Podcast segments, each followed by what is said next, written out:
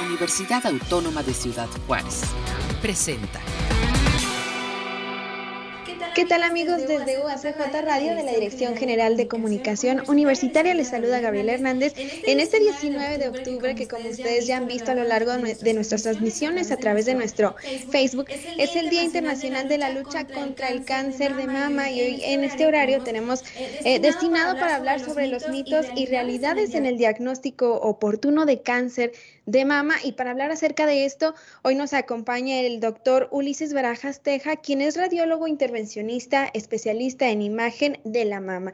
Y eh, comento rápidamente un breve resumen de su currículum. El doctor Ulises Barajas Teja es egresado de la Facultad de Medicina de CEU UNAM, también es egresado y fue jefe de residentes de la especialidad de radiología e imagen del Centro Médico Nacional 20 de noviembre del ISTE, es especialista en imagen de la mama del Centro Mexicano de Radiología e Imagen y también especialista en radiología vascular e intervencionista. De 2017 a la fecha es responsable del programa de detección oportuna de cáncer de mama en el Hospital de la Mujer y actualmente es docente del Instituto de Ciencias Biomédicas de esta institución, la UACJ. Amigos, antes de iniciar con la plática que nos tiene preparada hoy el doctor Barajas Teja, les comento que al final del espacio tendremos un, breve espacio para que el doctor nos pueda eh, dar respuesta a aquellas dudas, preguntas que ustedes tengan. Pueden irlas dejando a lo largo de la transmisión en nuestros comentarios de, de Facebook. Entonces, sin más preámbulo, doctor, le damos la más cordial de la bienvenida. Le agradecemos mucho que nos esté acompañando en este ratito. Sabemos que este día, sobre todo, pues usted es, es bastante, eh, está bastante ocupado hablando sobre el tema, un tema que indudablemente pues es de gran importancia conocer, sobre todo en octubre y en este día, en el marco del Día Internacional de la Lucha contra el Cáncer de Mama. Sin más preámbulo, doctor, bienvenido. Muchas gracias por la invitación, primero este, a la universidad, poder compartir este tema que es tan controversial. Eh, es un tema que la gente no quiere oír, pero lamentablemente es un problema de salud que está el día de hoy a su máximo. Eh, se nos están muriendo muchas mujeres por cáncer de mama. Y en gran medida, y como ya las, las dos pláticas que di a las 8 de la mañana y a las 10 y media de la mañana, Estoy convencido que mucho tiene que ver por la mala información y las malas conductas que hemos hecho. Si no, ya tendríamos una disminución en la muerte por cáncer de mama y la realidad es que no le hemos estado haciendo ni cosquillas al cáncer de mama. Entonces es un tema bien importante. Entonces voy a empezar a compartir la pantalla y me dicen si se ve, se ve la presentación. Sí, doctor. Ok. Entonces, la charla se llama Mitos y realidades en el diagnóstico oportuno de cáncer de mama, porque en esto hay un montón de información que la gran mayoría son mitos. Entonces, este, por eso lo, la, menciono así, tengo varias pláticas donde hablamos más o menos de los mismos temas, nada más que creo que esta es la, creo que la más didáctica. Entonces, tenemos, aunque como ya bien dijiste, octubre es el mes de la lucha y concientización contra el cáncer de mama. Incluso hay gente que llega así, es el mes del cáncer de mama. No, no sé qué es el mes de cáncer de mama, es de la lucha y concientización este, contra el cáncer de mama. Y quiero empezar con unas primicias. La primera primicia es que el hombre y la mujer somos iguales. Dios eh, hizo a la mujer de una costilla del hombre, por lo tanto lo hizo a la par del hombre y es un, este, y somos iguales para, para, Dios. Entonces, por igual tenemos que cuidarnos, por igual tenemos que tratarnos, por igual tenemos que hacer todas las conductas en favor de el ser humano. Luego, en la nueva versión internacional, dice, de igual manera, ustedes, esposos, sean comprensivos en su vida conyugal, tratando cada uno a su esposa con respeto, ya que como mujer es más delicada. Hay otra versión que dice como vaso frágil. Entonces, a los hombres nos toca también estar pendiente de la salud de nuestras esposas, que las más de las veces no sucede así, eh, la, tú vete con el ginecólogo, vete con tus médicos, a mí no me digas, bla, bla, bla. Y no, los, los maridos tenemos que estar siempre al pendiente de, nuestras esposas, ¿verdad? Porque ambos somos herederos del grato don de vida o, de la gracia de Dios. Entonces estamos por igual. Y una parte donde sí les corresponde a ustedes, también en el texto bíblico dice en 1 Corintios 6, 19, ¿acaso no saben que su cuerpo es templo del Espíritu Santo? Por lo tanto, ser un el templo del Espíritu Santo, por tanto, de Dios mismo, tenemos que ser responsables y tenemos que ser empáticos con nuestra salud. Entonces, después de salir este preámbulo este, de lo que habla el, texto bíblico, vemos que en las redes sociales hay un montón de información, un montón de información que las más de las veces es información errónea, que es información sin fundamento, que es eh, información de gente irresponsable.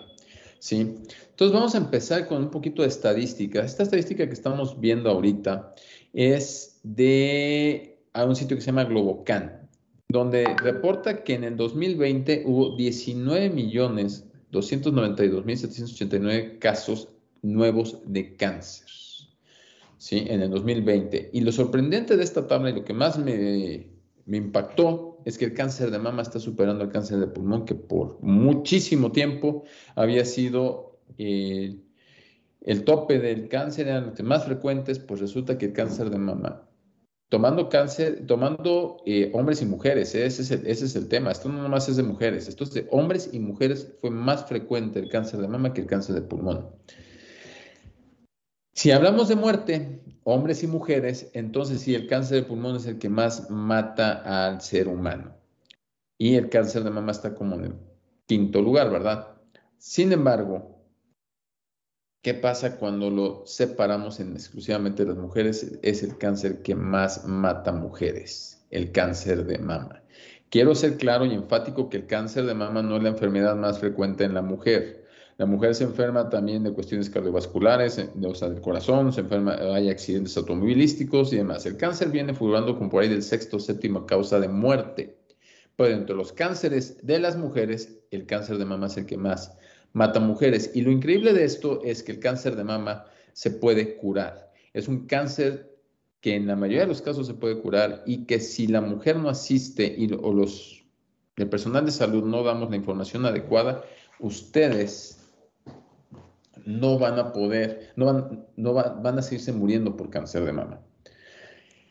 Esto lo encuentro en el 2019, por ahí de febrero, marzo, dice, no a la mamografía, es un engaño, causa cáncer de seno. Esto lo escribe una doctora española, la logré, logré este, irla cazando entre mensajes, mensajes, y di con ella y le dije, doctora, ¿tú cuántas veces mastografías has hecho en tu vida? Ninguna. ¿Cuántas has diagnosticado? Ninguna. Entonces, ¿cómo dices que causa cáncer de mama? ¿Tienes algún estudio? ¿Tienes alguna algún este, referencia donde se diga eso? No, entonces ¿por qué pones? Ah, es que es por radiación. Doctora, no sabes nada de radiación. No es cierto, no causa cáncer de mama.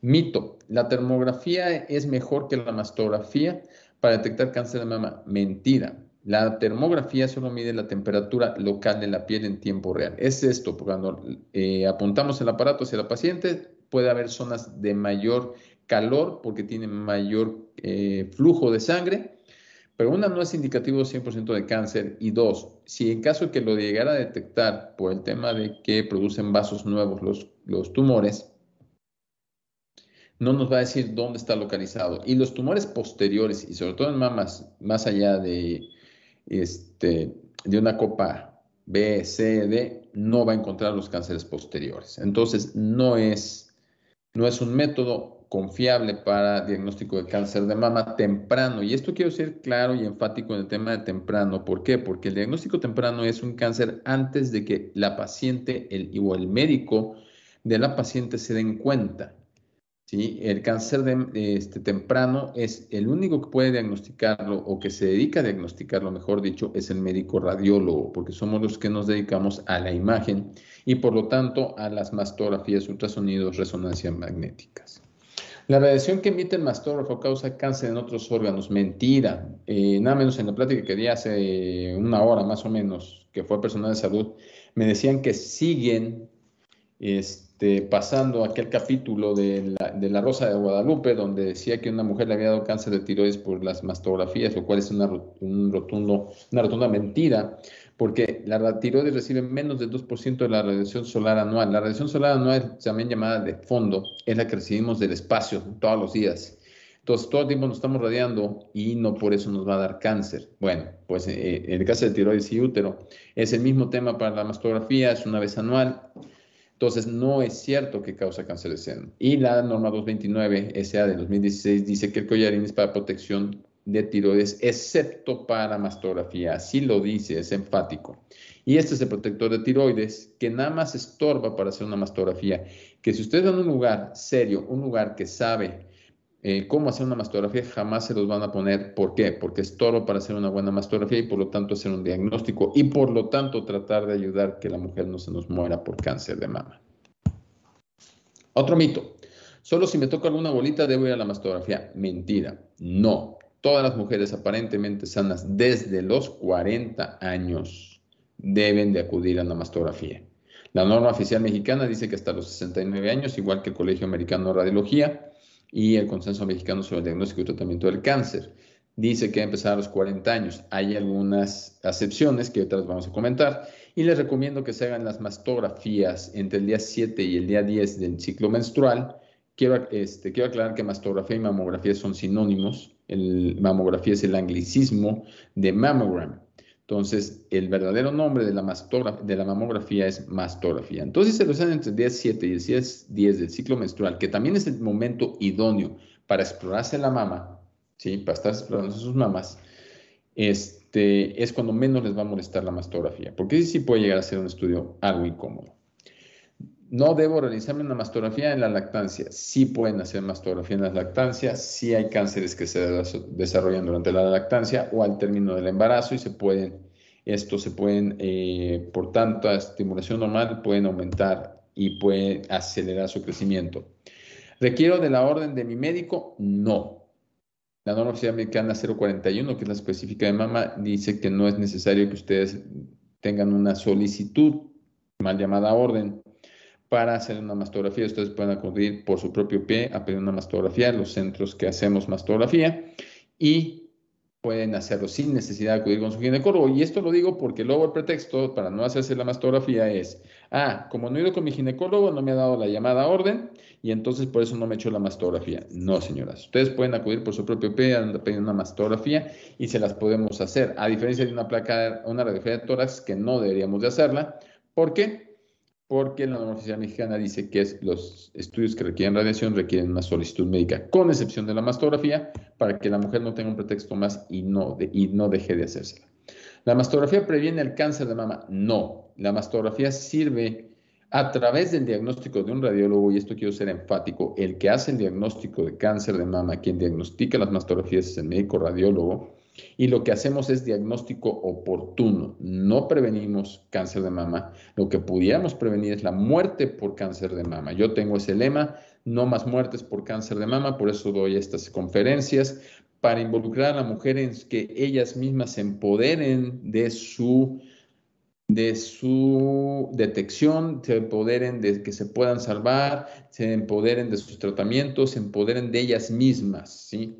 Hoy hay muchas cosas de las mujeres que van y hacen manifestaciones y demás, pero en su vida, en su salud, no se cuidan. Entonces, nada sirve que estén haciendo todas esas acciones si ustedes mismas no se cuidan, ¿verdad? Entonces, ustedes tienen que empoderarse.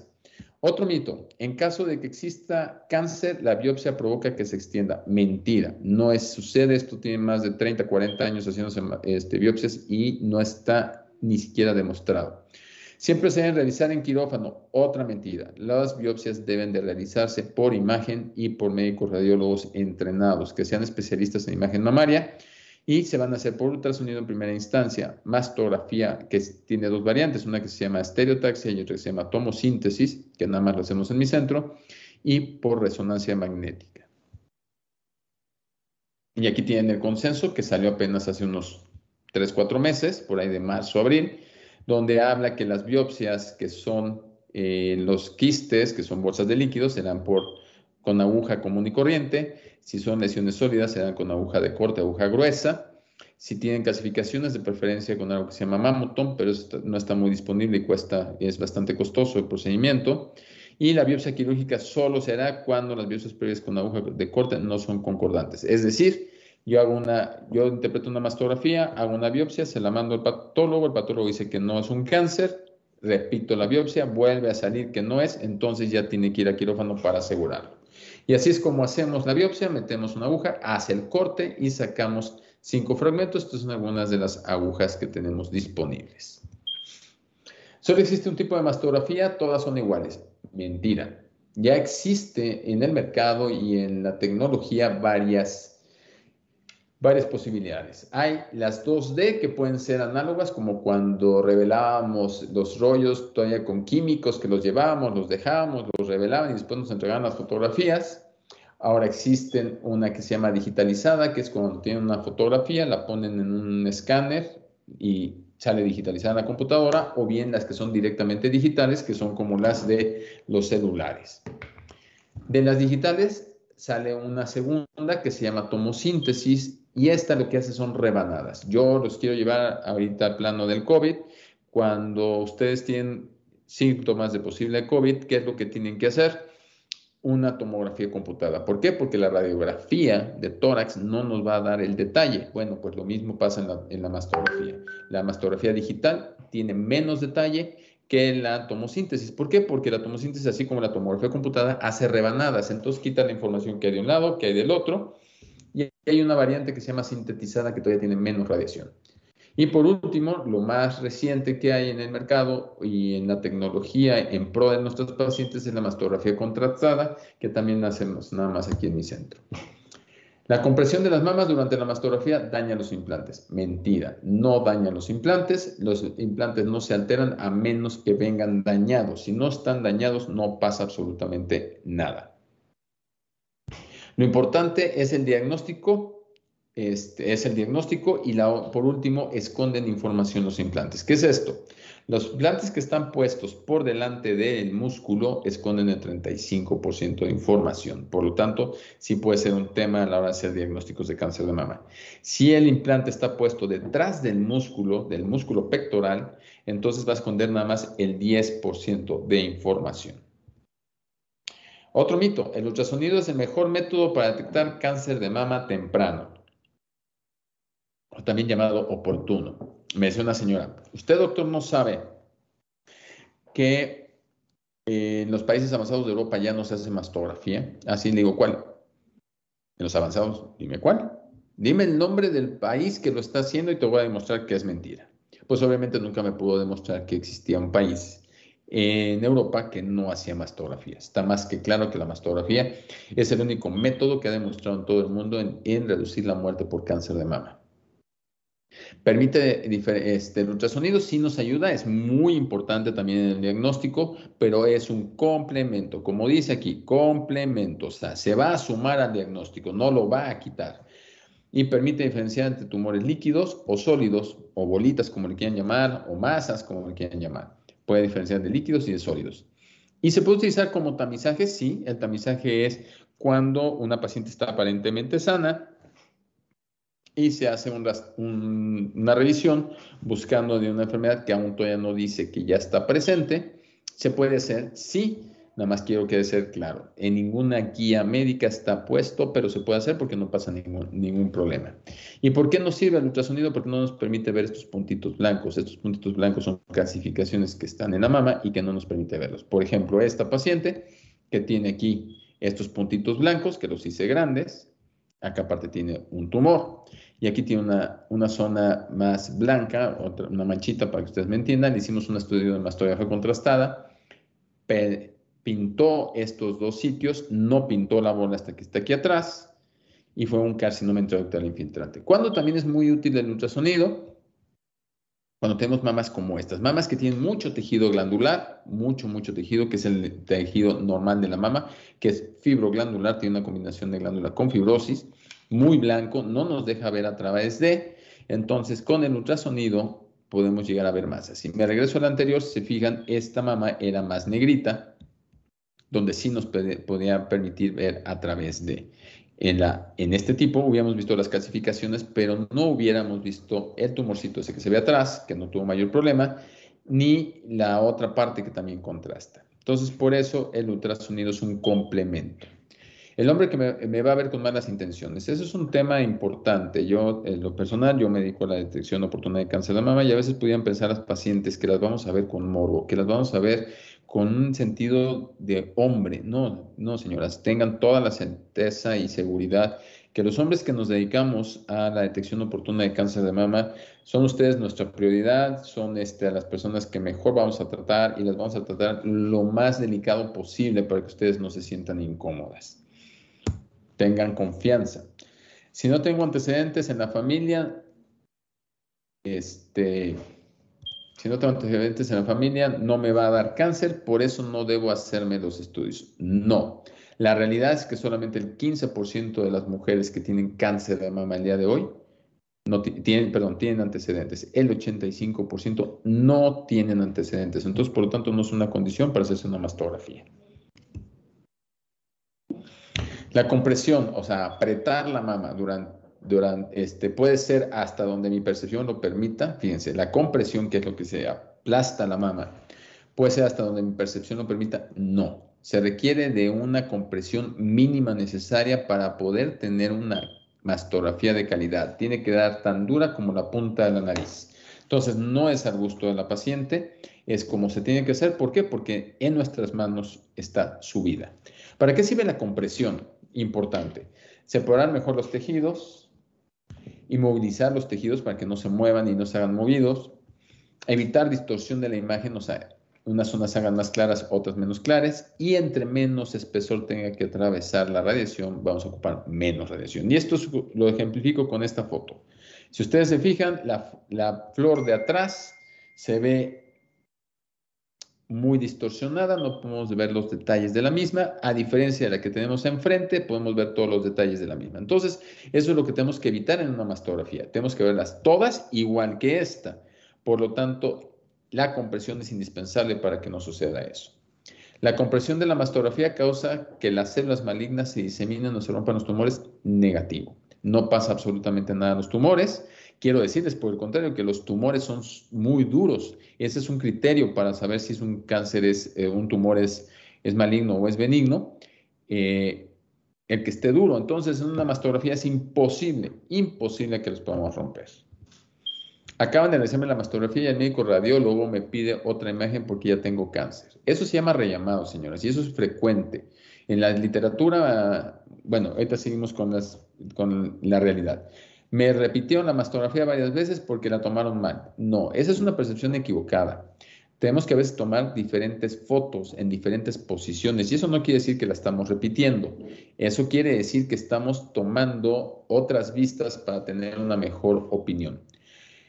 Lo que se realiza son nuevas proyecciones que complementan el estudio y fíjense bien, la mastografía 2D tiene un rellamado hasta de un 16%, es decir, de cada 100 mujeres que vengan a una mastografía 2D, 16 van a regresar a un rellamado y en 3D un 6%. Por eso la 3D es mucho más diagnóstica y mucho más segura. Y nosotros en RIDACAM tenemos una estadística del 10% de rellamado en las 2D y del 1% en la 3D. Esto es una proyección complementaria. Si se fijan, aquí vemos algo que nos llamó la atención y entonces le tomamos una foto específica de ese, sitio, la amplificamos y la hacemos con más detalle. ¿Y que vemos? Estas líneas blancas que están ahí, que son calcificaciones, ¿sí? calcificaciones ductales que nos hacen mayormente sospechar en cáncer de mama.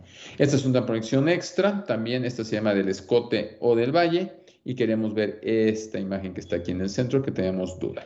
Los estudios complementarios, como ya dije, son conos, proyecciones creativas, mastografía contrastada. Toda mujer que tenga implantes tiene que hacerse ocho fotos en lugar de cuatro, dos de arriba para abajo, dos de los lados y luego repetir esas dos y dos, pero empujando el implante. Se llama de desplazamiento de implante.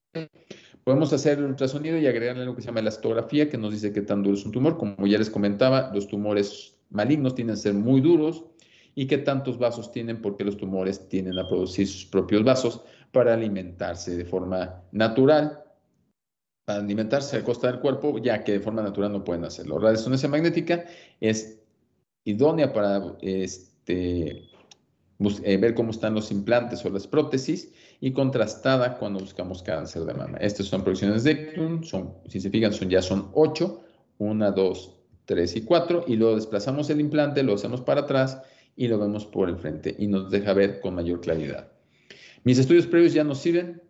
Una idea, la segunda van a copiar el resultado del estudio anterior. No, señoras, tienen que llevarnos siempre a los médicos radiólogos y insisto y reinsisto a los médicos radiólogos que somos los que hacemos el diagnóstico, sus estudios previos. ¿Para qué? Para poder tener un comparativo. No nos sirven las interpretaciones, nos sirven las imágenes que ya pueden ser en disco, pueden ser impresas o bien puede ser la liga para verlas en la nube, porque hoy día pues vamos avanzando y hoy día ya muchos sitios lo hacemos así en la nube.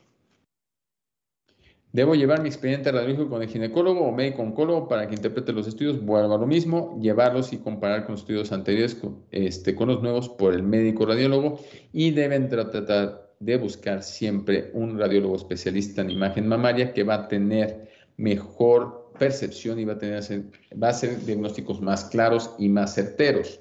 ¿Por qué? Porque es un especialista específicamente en esa mama, un médico radiólogo especialista en imagen mamaria.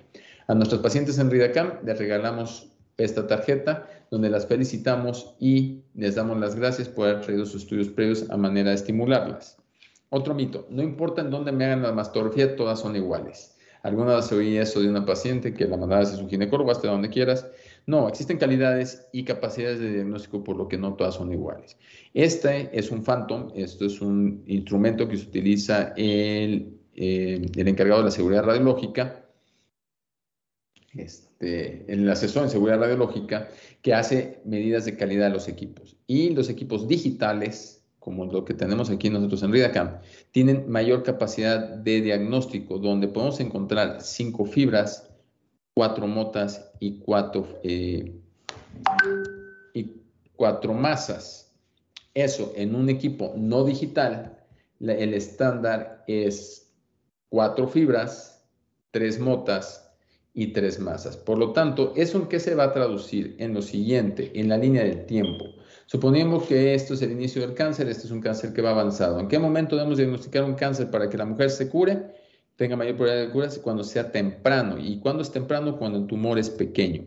Esto es lo mismo, es otra vez una línea de tiempo, pero en cuanto a tamaños, donde los radiólogos podemos hacer diagnósticos de los 3 milímetros, de ahí en adelante. ¿En qué momento el cáncer es palpable? ¿En qué momento ustedes lo pueden sentir o su ginecólogo o su oncólogo? Entre 1.5 y 2 centímetros.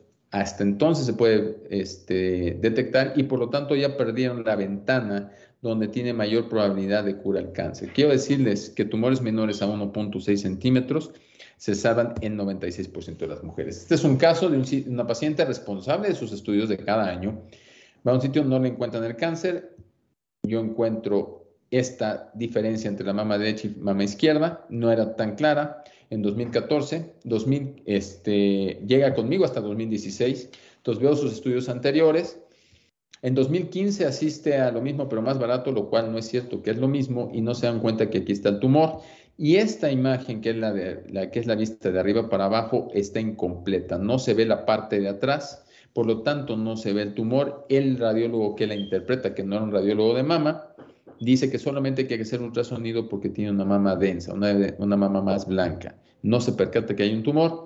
2016 la paciente acude con un servidor, veo sus estudios anteriores y si ustedes se fijan desde entonces ya teníamos el cáncer, nada más que no había sido tomado de manera adecuada. Este es un cono de compresión y fue un carcinoma intraductal infiltrante. Debo de dejar de hacerme la mastografía de alguna edad.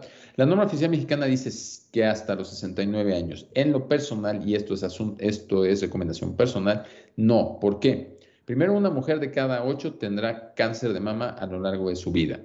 Segundo, hemos estado encontrando recientemente bastantes cánceres en mujeres de 60 y tantos, de 74, de 77 y de 84 años. Entonces, la norma oficial mexicana dice que sí hasta los 69 años y solamente que tengan algo que ya manifieste la paciente se pueda, tenga, pueda tener relación con un cáncer. Y la realidad es que también tienen que tener la misma oportunidad de tener un cáncer curable. No importa el hacerme la mastografía cada año, este, cada año me la puedo hacer cada vez que yo quiera. Mentira, señoras, no es cada vez que ustedes quieran, las cosas están bien establecidas.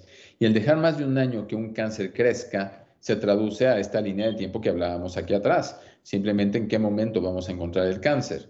Entonces, debe hacerse cada año porque le damos oportunidad de crecer. Esto es un estudio que se hizo en 550 mil mujeres durante 20 años y se, se encontró que las mujeres que tenían cáncer de mama, si se habían ido a sus últimas dos mastografías en tiempo y forma, o sea, cada año, se reducían los cánceres fatales en un 50%, contra las que no, que asistían cada vez que querían o, ni siquiera asistían, pues obviamente no había, no había una relación de disminución de cánceres fatales. ¿Por qué?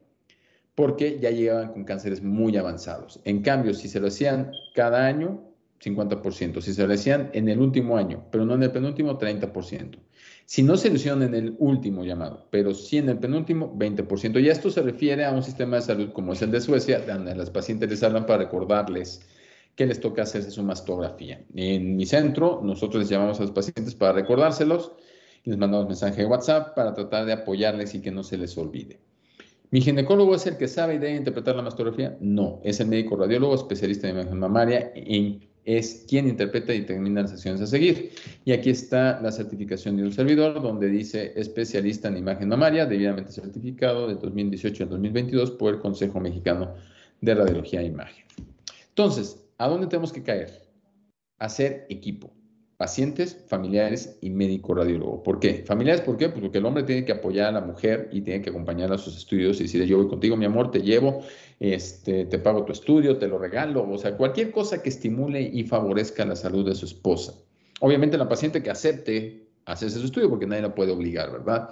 Y el médico radiólogo debe estar comprometido a tratar de encontrar un cáncer a tiempo para que la mujer se pueda salvar.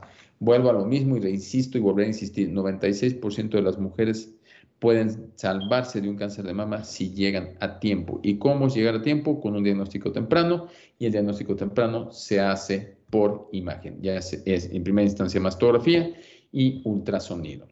El médico de primer contacto y el ginecólogo, su, su, trabajo es orientar a las pacientes y encaminarlas de manera correcta. Y del oncólogo, oncoquirúrgico, radioterapeuta y psicólogo, al igual que trabajo social, es el tratamiento. Es decir, nosotros hacemos una mastografía, se hace una mastografía con, con algún radiólogo especialista en imagen mamaria. El radiólogo da su interpretación y dice que requiere una biopsia. ¿Qué sucede muchas veces? Que las pacientes salen corriendo con el oncólogo o con el ginecólogo para que les den su opinión. Señora, si ustedes quieren una segunda opinión para quitarles la matriz, buscan a otro ginecólogo. Si ustedes tienen un cáncer y quieren saber una segunda opinión de qué hacer en un tratamiento, buscan a otro oncólogo. Entonces, si ustedes se les diagnostica algún, algún este, evento este, en la mastografía deben de acudir, si tienen duda, a otro médico radiólogo de la, la, de la misma subespecialidad para que les dé su opinión. Yo pongo esta tabla. Estos son los precios de, de Ridacan, de mi centro.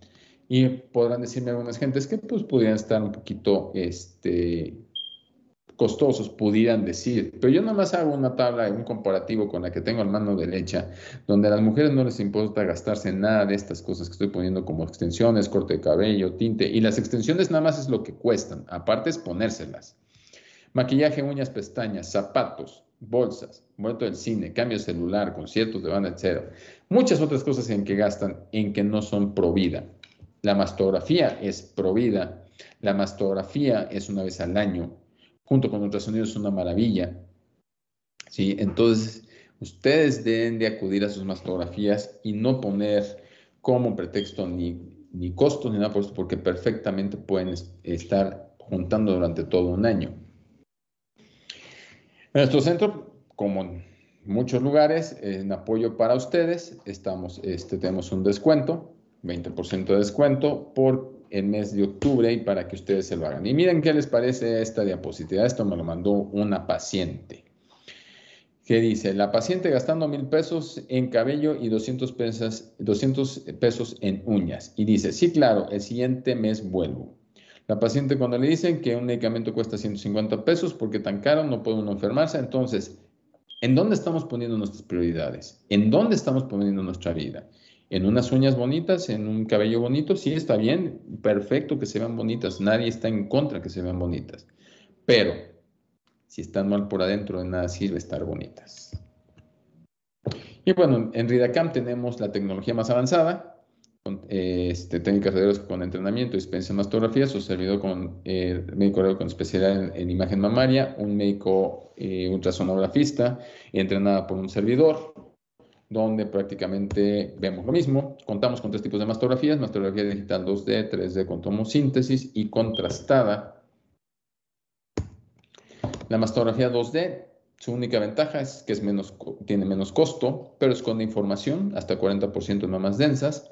Se sobreponen los tejidos aún en mamas no densas, aumenta el rellamado para estudios e imágenes complementarias. Les decimos al paciente que vengan y cada vez que les llamamos se preocupan. Aquí la idea es que es disminuir esto. ¿Cómo lo disminuimos? Una, con los estudios previos y dos, con una mastografía 3D. La 2D tiene, mucho, eh, tiene mayor tasa de rellamado y deja dudas en diagnóstico de cánceres tempranos. Esta es una mastografía 2D con una mama sumamente blanca, sumamente densa que nos esconde información.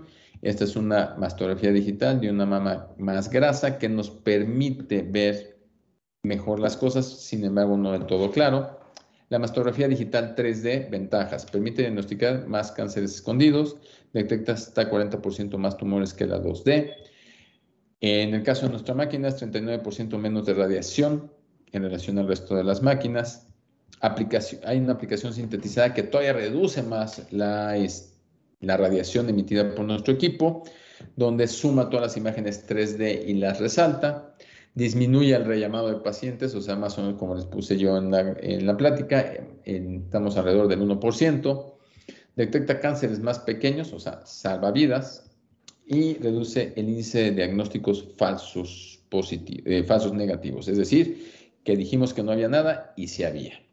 Por ejemplo, en este caso, esta, esta imagen que tenemos aquí del lado izquierdo, no logramos ver el cáncer, ¿sí? ¿Dónde está? Le hacemos la mastografía por tomosíntesis, que son rebanadas, y entonces caemos en la rebanada exacta donde está el cáncer y no deja la más mínima duda de que hay un cáncer y entonces hay que hacer una biopsia por tomosíntesis. Igual tenemos aquí una, una mama de una paciente, 37, no, perdón, 47 años, donde se ve en la mastografía original que en la mama derecha se ve esta imagen que del otro lado no se veía, se llaman asimetrías, pero no podíamos tener una conclusión de qué pasaba ahí. Sin embargo, al ver las imágenes por tomosíntesis nos topamos con una masa con muchos picos, automáticamente esto es un cáncer o una gran sospecha de cáncer, hasta que no se hace la biopsia no sabemos si es un cáncer realmente. Le hicimos la biopsia y efectivamente fue un carcinoma intraductal infiltrante y la paciente tiene una alta probabilidad de cura. Indicaciones de la mastografía contrastada, nada más la hacemos en todo el estado nosotros, pacientes con mamas muy densas, o sea, muy blancas, como las que les enseñé, las que le acabo de enseñar. Esta, por ejemplo, estas son mamas muy, muy densas. Dudas diagnósticas entre mastografía 2D y 3D, con o sin ultrasonido, pacientes recién diagnosticadas de cáncer de mama para saber si no hay más sitios, no nomás en el sitio donde estamos viendo. Seguimientos de pacientes con cáncer de mama con o sin mastectomía. Pacientes de alto riesgo con antecedentes familiares de cáncer de mama, es decir, cuando tienen 3, 4, 5 familiares con cáncer de mama, ese es un problema.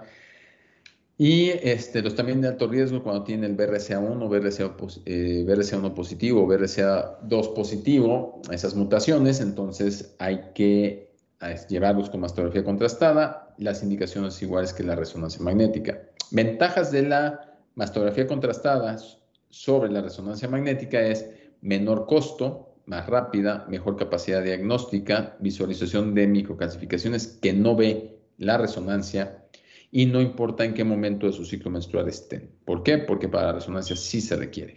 Esta es una mastografía contrastada, una mama densa, le hicimos la biopsia, aquí está el marcador que dejamos después de la biopsia, porque después de toda biopsia hay que dejar un marcador para saber dónde se hizo la biopsia. Entonces la paciente, como acudió directamente conmigo para, todos, para todo su diagnóstico y demás, este, le hacemos la contrastada y, oh sorpresa, nos topamos con 1, 2, 3, 4, 5 focos más de cáncer. ¿Eso en qué va a influir? En hacer un tratamiento más directo. Da poca radiación, Sí, eh, las mastografías que hacemos nosotros andan en promedio más abajo que cualquier otro, en otro sitio. En la digital 0.9, en la tomosíntesis 1.1 miligray, el tope es 3 máximo por cada radiación. Y la contrastada, que toma dos fotos, una de baja y alta energía, que es un tema técnico, está en 2.8. En la astografía nos dice que tan duro es un tumor. Entre más duro es un tumor, más posibilidad tiene de ser un cáncer entre más duro es un tumor, más posibilidad tiene de ser un cáncer. Si tiene muchos vasos, también es otro dato a favor. Y pues bueno, este, esto es lo que está disponible en el, en el mercado en Ciudad Juárez. Eh, lo único que nosotros no hacemos es mastografía digitalizada porque es la tecnología más antigua que ahorita hay. Hacemos mastografía digital, que es lo más reciente, 3D, mastografía contrastada, un médico radiólogo con especialidad en mamaria, biopsias en 3D también es los únicos que hacemos, ultrasonido multiparamétrico también, y tenemos un archivo digital donde guardar todas las imágenes y estén disponibles a su disposición. Eh, hay otros sitios donde las guardan, pero no están, disponibles, no están disponibles para los pacientes, o bien las guardan, pero no las guardan completas. Entonces eso resta.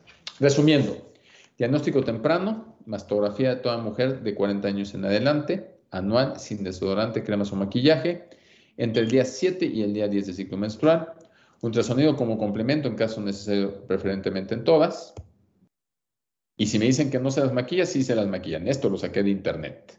Entonces sí hay maquillaje que se pone, entonces no pueden tener maquillaje. Disposición para acudir a producciones complementarias, llevar estudios previos, buscar centros comprometidos donde haya radiólogos certificados en imagen mamaria. En la ciudad somos 11. Entonces sí habemos sitios donde estamos este tipo de radiólogos y eso créanme que es inversión para su salud. Naciones a seguir, cita para su mastografía, la que ya le toque, y a partir de hoy, después de esta charla, se comprometen a ser promotoras en el diagnóstico oportuno con familiares, amigas y conocidas para que no más muertes por cáncer de mama. Aquí en Redacam les regalamos esta alcancía cuando vienen a, su mastografía. Para la siguiente, el siguiente año, vayan juntando y no sea un tema económico no volverse a hacer. Eh, también hacemos brigadas médicas este, en la sierra. Y pues bueno, estoy a sus órdenes en Ridacam. Este, para tratar de que las mujeres no se nos mueran por cáncer de mama. ¿Alguna pregunta?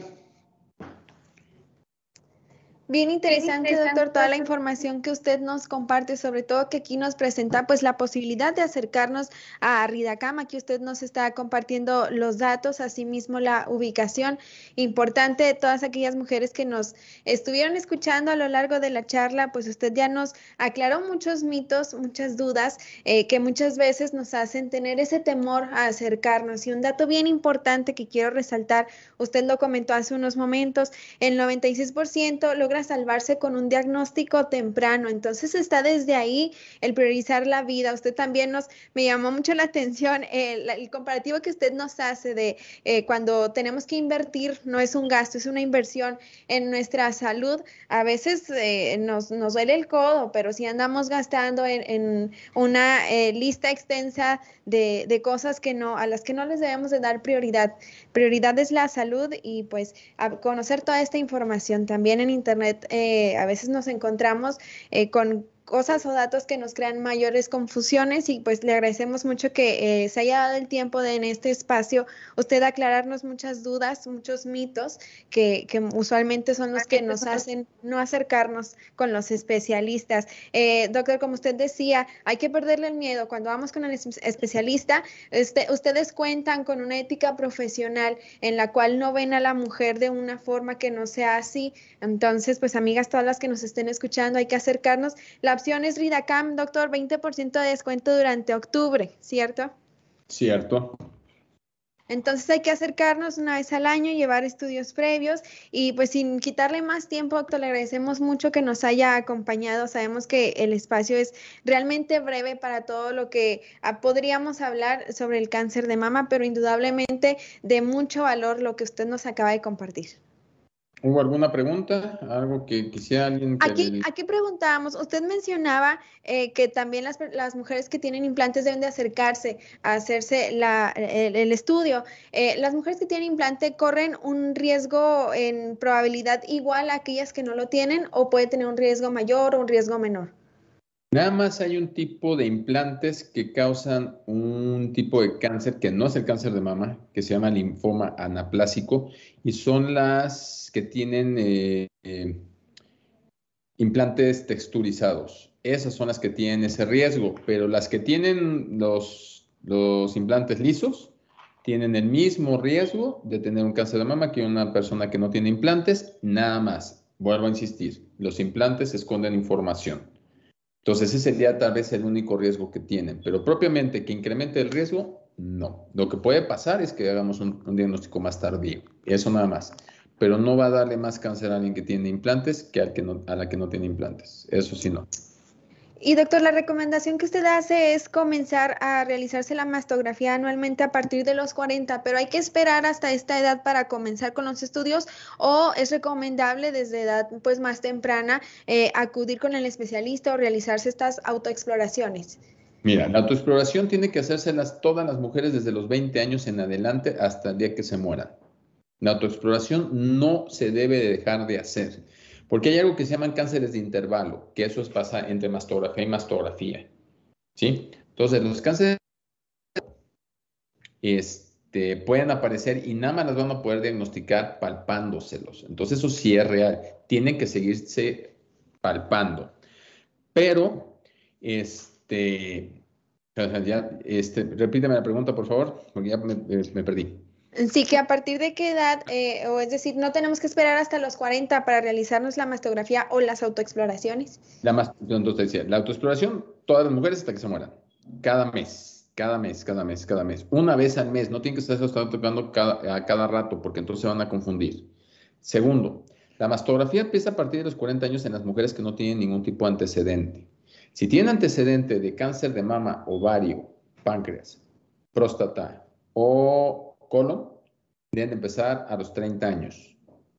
Y si tienen un familiar directo, llámese mamá o hermana, con cáncer de mama en etapa joven, es decir, le dio a los 40 años, a los 35 años, debemos empezar a los 25 años. Y ya puede empezar con mastografía cada año, pero no más chicas de 25 años. Entonces, sí hay situaciones en las que podemos empezar a, a buscar cánceres que todavía no avisan, sí podemos hacerlo. 30 años las que tengan antecedentes y hasta tope de 25 años cuando la hermana o la mamá fue en etapa joven. Digo, 35 años, 38 eh, años, empezamos 10 años antes. Entonces, sí hay indicaciones. Ahora, la otra que pueden hacer si tienen algo de cancerofobia, porque de repente sucede esto, es se pueden hacer un ultrasonido cada año. No está estipulado en ninguna parte. Lo que yo te estoy diciendo, eso está estipulado en las guías, está en el consenso, está en la guía, en la norma oficial mexicana, en el, eh, BIRATS, pero en el tema del ultrasonido en mujeres jóvenes no está estipulado en ningún lado. Pero si la paciente se lo quiere hacer, está bien, no pasa nada, no es radiación. Desde que son niñas, desde los 8 años hacemos, hacemos ultrasonidos buscando a veces cuando empiezan su desarrollo temprano y demás, les podemos hacer ultrasonido, no es ningún problema. Entonces, si la paciente quiere hacer un ultrasonido cada año por gusto, por mayor tranquilidad, puede hacerlo, pero no es una conducta médica establecida, que eso quede claro. Doctor, ¿por qué es mejor la autoexploración y realizarse la mastografía entre el, día 7 y 10 del ciclo menstrual? Por esto. En el caso de la mastografía les va a molestar menos. Y en el caso de la autoexploración, tú como mujer me lo puedes decir mejor que yo. Conforme va avanzando tu ciclo menstrual, y se vas acercando a tu menstruación, tus mamas se van poniendo muchas veces más duras, más sensibles, tocas más bolitas. En cambio, entre el día 7 y el día 10 del ciclo menstrual es cuando la mama está menos estimulada, menos sensible. Entonces, en el caso de la mastografía, pues les va a molestar menos la mastografía. Y en el caso de la autoexploración, van a encontrar menos bolas. Porque si lo hacen al final, ya a punto de arreglar, es curso decir, te van a encontrar una cantidad de bolas y se van a estar asustando impresionantemente. Por eso, entre el día 7 y el día 10 del ciclo menstrual es la idóneo para explorarse y para hacer una mastografía. Doctor, hablábamos ahorita sobre el miedo que, tienen las pacientes y que por muchas veces esto es una barrera para acercarse a realizarse estos estudios. ¿Nos puede hablar usted un poquito sobre el protocolo que se tiene al momento en el que la paciente llega con el médico? ¿Qué es lo que nos van a pedir? ¿Qué área nos tenemos que destapar? Eh, háblenos de esto, por favor. Ok, la mastografía pues es un estudio de las mamas, ¿verdad? Por lo tanto, se va a poner una bata con la abertura para adelante, de la cintura para arriba tiene que descubrirse. Es algo que siempre les recomiendo, que vengan en, ropa de dos piezas, que vengan en algo cómodo, porque de repente vienen con vestidos, entonces tienen que quitar todo el vestido y eso lo hace más incómodo, ¿verdad? Entonces, venir en dos piezas, este, cómodas, eh, se tiene que quitar toda la cintura para arriba, te digo, y se van a descubrir con la abertura para adelante. ¿Por qué? Porque hay que meter primero una mama y la otra la mama para las proyecciones que tenemos que hacer. Igual para el ultrasonido, van a tener que descubrimos primero una mama, después descubrimos, descubrimos la otra mama para hacer el rastreo de, este, de esto. Entonces digo, siempre recomiendo que no vengan en vestido, porque ya me ha pasado. Vienen en vestido y nada más se tienen que quedar, quedar en ropa interior. Entonces se vuelve a veces un poquito este, incómodo para la paciente, también incómodo para nosotros porque tratamos de cuidar lo más posible esa situación con la, con la paciente. Entonces, que se vengan en, en una pantalonera, como se le dice aquí, que se vengan en unos jeans y se puedan retirar la parte de arriba. Y están con una bata cómoda, una bata desechable para que no haya que alguien más ya la haya usado. Perfecto, doctor. Pues eh, como mencionamos ahorita, saber que vamos con un profesional de la salud, que ese es parte del trabajo y es parte de la dinámica que nosotros tenemos, por las que vamos a tener que pasar. Y bueno, doctor, pues eh, por el público no hay, no hay más preguntas y no me queda más que agradecerle mucho eh, su presencia nuevamente en este espacio de comunicación universitaria. Seguiremos al tanto de, de las próximas charlas en las que tengamos la necesidad de hacerle la invitación, porque la, la información que usted nos viene a compartir siempre es de mucho valor. No, pues estoy a tu disposición cuantas veces quieras. De hecho, tengo como cinco pláticas diferentes abordando el tema de diferente forma. Entonces, este, para que quede claro en las pacientes, lo que sí quiero que quede claro y mi lema, no más muertes por cáncer de mama, por favor. Y dependemos de ustedes, mujeres, que acudan que se quiten el miedo, que no traten de tapar el sol con un dedo, porque un cáncer que está creciendo no se va a detener si ustedes no asisten. El cáncer va a seguir avanzando. Entonces hay que encontrarlo a tiempo y se pueden curar. Es un cáncer que se cura. Entonces, por favor, señoras, ámense, cuídense y dense tiempo, porque no hay nadie más valioso que ustedes mismas.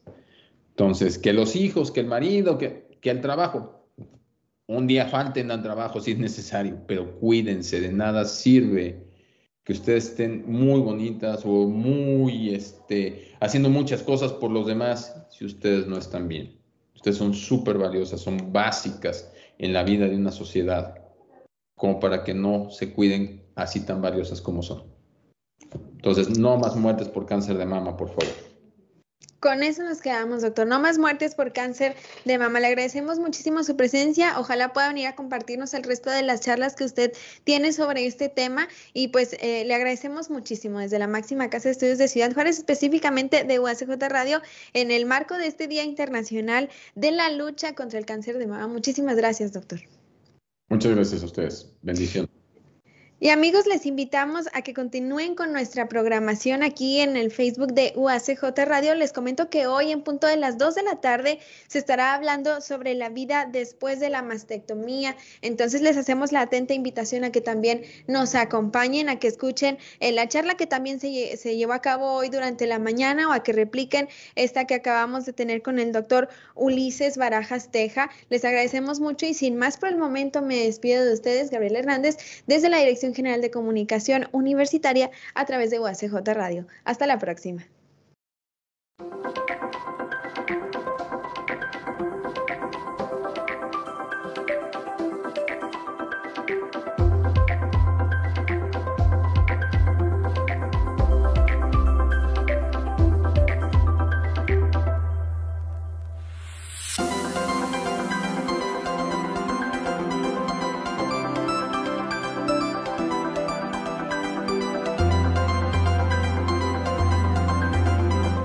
Este fue un programa de la Dirección General de Comunicación Universitaria de la Universidad Autónoma de Ciudad Juárez.